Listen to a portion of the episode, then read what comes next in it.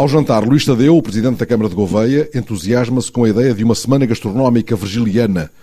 Puxo rapidamente de um caderno, fazemos já aqui um esboço de emenda, mas é para levar por diante ou só para fazer crescer água na boca? É para fazer já este ano, responde ele, mais carne do que peixe, como apreciaria o homenageado. Palavra de presidente é meia emenda garantida.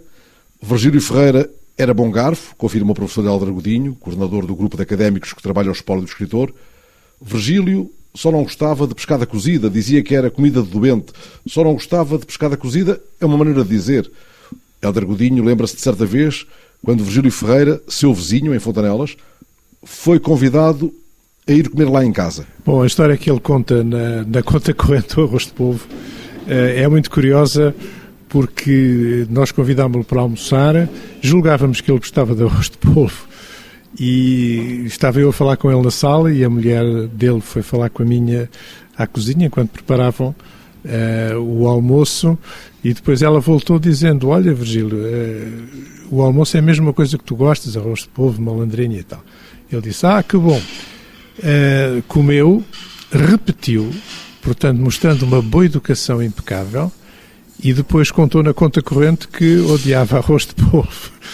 Uh, de modo que eu fiquei sempre admirado pela, pelo estoicismo bem educado uh, do Virgílio Ferreira nesta situação. Nunca comentaram essa situação? Não, nunca, não, nunca comentámos, não.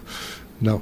Mas ela é exemplar, é reveladora quase de um caráter. Exatamente, é reveladora de um caráter, exatamente. Uh, era um tipo extremamente bem educado, o Virgílio Ferreira, era de facto. E uma pessoa que, que era amigo do seu amigo, que era tinha uma ética exemplar. Isso sente-se muito à mesa também. Sente-se muito à mesa, de resto à mesa, a mesa é um sítio importante onde se sente muita coisa, mas o Virgílio Ferreira, além de ser um grande professor, além de ser um grande escritor, era uma personalidade de grande qualidade ética eh, que eu tive a ocasião de testemunhar nos 30 anos em que convivi com ele e fomos amigos. À mesa muitas vezes também. À mesa muitas vezes também, claro. E afinal, quais eram os pratos preferidos do grande escritor? O que aí vai, anotado num caderno, tem a contribuição do filho de Virgílio Ferreira, interrogado ao telefone enquanto não chegava à mesa um requeijão com abóbora.